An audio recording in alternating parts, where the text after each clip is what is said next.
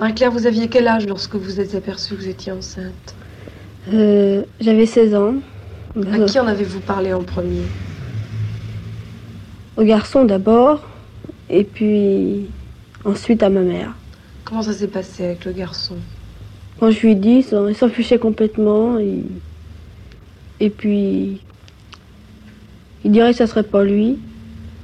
Puis, euh, c'était même pas mon fleur ni mon petit ami. Puis, vous savez, dans les conditions que ça s'est passé, euh, il m'a forcé quand même euh, à lui céder et puis m'a même brutalisé. Il m'a donné des coups, oui. Ce garçon, vous lui avez dit que vous vouliez vous faire avorter?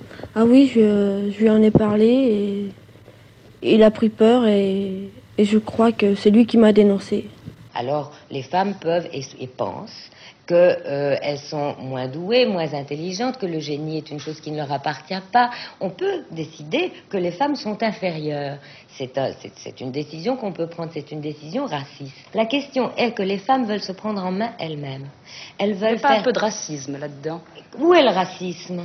Où est le racisme? Qui a ségrégé les femmes? Pourquoi est-ce que les femmes ne peuvent pas flâner dans la rue à minuit? Pourquoi est-ce que, euh, euh, pourquoi est-ce qu'elles, elles- les hommes peuvent flâner toutes les, à toutes les heures de la nuit? Qui commet les viols? Est-ce que c'est les viols, les, les femmes qui violent les hommes? Qui, qui fait la ségrégation? Qui tient tous les journaux politiques? Je ne parle pas des journaux féminins qui vous apprennent la mode et la couture, mais je parle des journaux politiques qui sont entre les mains de qui d'une façon générale? La plupart des enfants qui existent au monde sont des accidents, on le sait parfaitement. Mon enfant n'était pas un accident, mais les raisons pour lesquelles j'ai voulu l'avoir sont très douteuses à mon avis. C'était justement peut-être pour correspondre à une image du bonheur, ce bonheur mensonger, hypocrite, qui fait que toute femme croit qu'elle n'est pas une vraie femme si elle n'a pas à un moment donné un enfant, ce que je crois totalement faux. Et euh, euh, l'instinct maternel est une chose très douteuse, dont je doute énormément.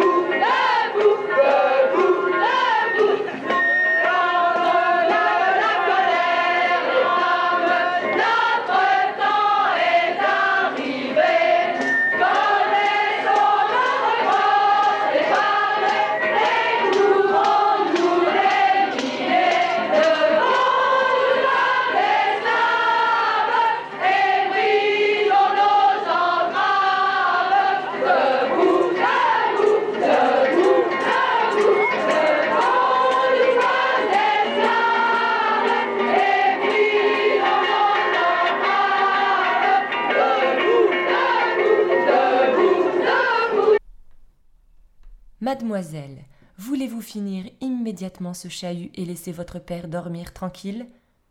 Regardez votre sœur Iphigénie. Voilà ce que nous attendons d'une enfant obéissante. Au sacrifice, sans une larme, pauvre agneau que nous pleurons tous, pauvre douce beauté dont le sang partagea les flots du sang dans lequel nous avons lavé sa mort. Iphigénie vous montre du doigt au-delà du fleuve Styx. Et d'abord, qu'est-ce que vous avez à vous agiter ainsi? C'est une tenue pour une petite fille, ces chaussettes sans élastique et ce jean sale. Et vous avez grimpé aux arbres, nous vous l'avions bien défendu, et vous avez craché dans l'eau, fille perdue, croyez-vous que nous ne vous aimons pas? C'est pour votre bien que nous vous punissons. Et sur ce drapeau, premier déchet de l'homme sur la lune, jurons notre foi éternelle aux valeurs qui ont fait la grandeur de notre civilisation. Travail, famille, patrie, Kinder, Küche, Kirche, In God we trust. Répétez après moi, je crois en Dieu le Père Tout-Puissant. Eh bien, vous n'avez plus votre langue? On ne l'aurait pas cru à lire votre manifeste. Vous l'aviez bien pendu alors. Docteur, vous n'avez pas administré trop de calmants? Il faut qu'elle puisse répondre de ses crimes. Accusée, levez-vous. Nous nous lèverons, ma sœur, de ce banc qui est notre berceau et notre fosse commune. Et il ne sera plus question de toucher un cheveu de ta tête sans qu'ils y perdent leur scalp.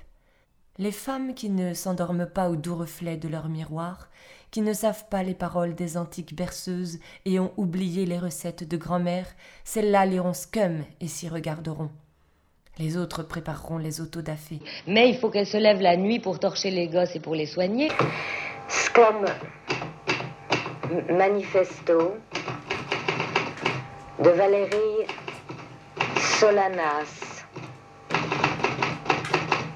1967.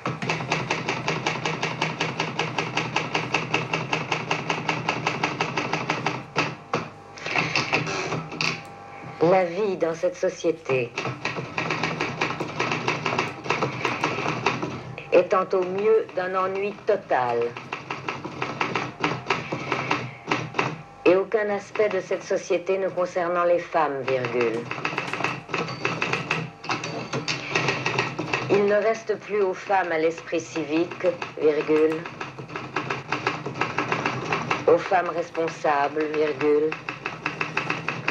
Aux femmes aventureuses, qu'à renverser le gouvernement, virgule, éliminer le système monétaire, virgule, instituer l'automation totale,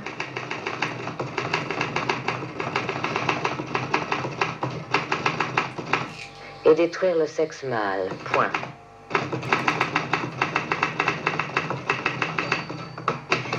Il est maintenant possible de se reproduire sans l'aide des hommes.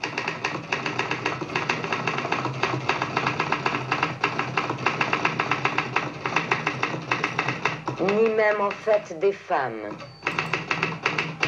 et de ne produire que des femmes.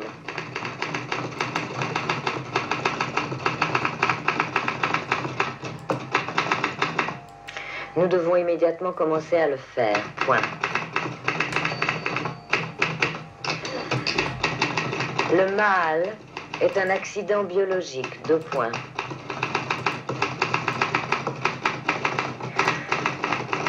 Le gène mâle Y est un gène femelle X incomplet, virgule.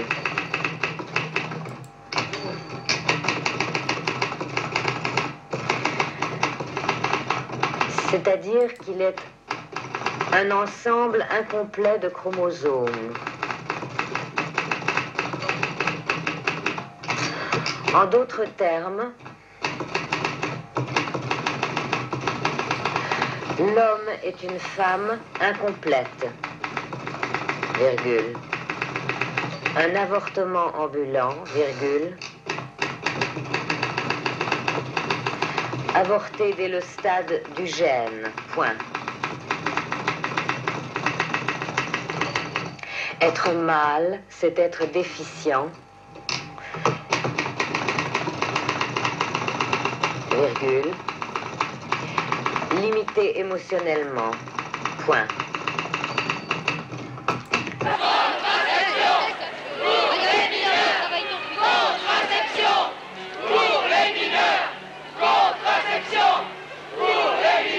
Valerie Solanas, a radical feminist, perhaps best known for trying to kill the artist Andy Warhol.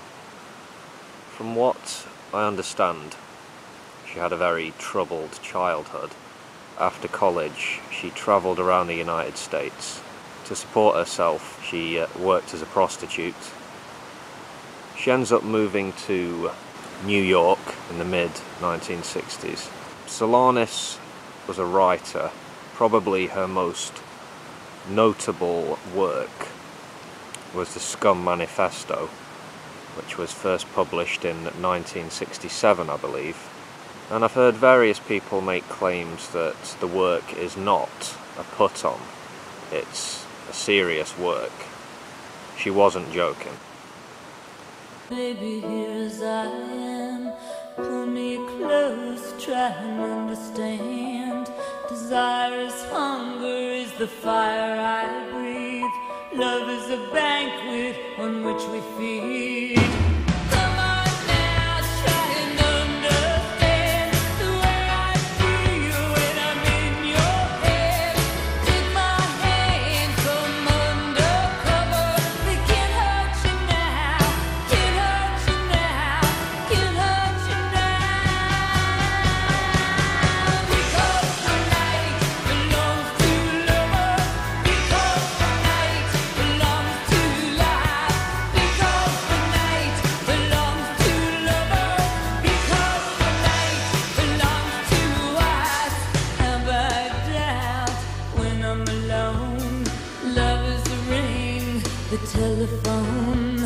J'avais 13 ans, j'aimais me promener la nuit, j'aimais me maquiller en noir, et je n'aimais pas qu'on me dise qu'une fille n'a pas le droit de faire ces choses-là.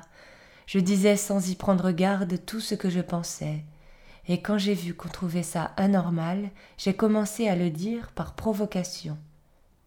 Je disais que j'aurais sept maris, comme Elizabeth Taylor, parce que les hommes c'est juste bon comme bouillotte pour l'hiver.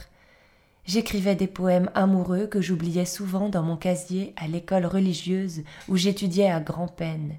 J'avais des idées sur le divorce. En fait, la cause de tout, je crois, c'est que je ne pensais pas à me cacher. Je trouvais, ô innocence, que tout ce qui est pensable est dissible, et que tout ce qui est pensable est faisable. Ils ont commencé par me punir, puis ils m'ont insulté. Roulure, traînée, fille des rues, catin, chienne en chaleur, celle-là m'a fait rougir. Ils m'ont flanqué des tartes, ils m'ont fessé, puis enfin, faute de me convaincre par la douceur, ils m'ont traité à la cravache et à la ceinture. C'est là que ça devient intéressant. Mon père arrivait dans son pyjama rayé et sa robe de chambre, assortie, bien croisée sur le ventre, son teint plus jaune que d'habitude, lui, il frappait pour que je crie, et c'était tacitement entendu qu'au premier cri il arrêterait. Alors, pour le rendre impuissant, lui, son rôle et sa cravache, je ne criais pas. Et ça durait, jusqu'à ce que quelqu'un vienne arrêter le massacre, ou qu'il foute le camp.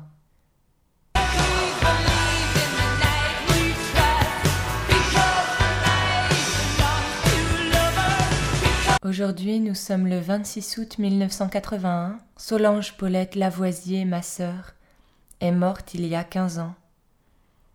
Elle avait 19 ans. Je ne me souviens de rien ou de presque rien. Juste une agitation extrême dans les couloirs, ma mère qui ne me parle plus, qui s'enferme, une infirmière qui sent bon et referme doucement les portes derrière elle, une petite robe noire posée sur la commode et puis le regard de mon père à l'église, morne et froid comme la pierre tombale de Solange.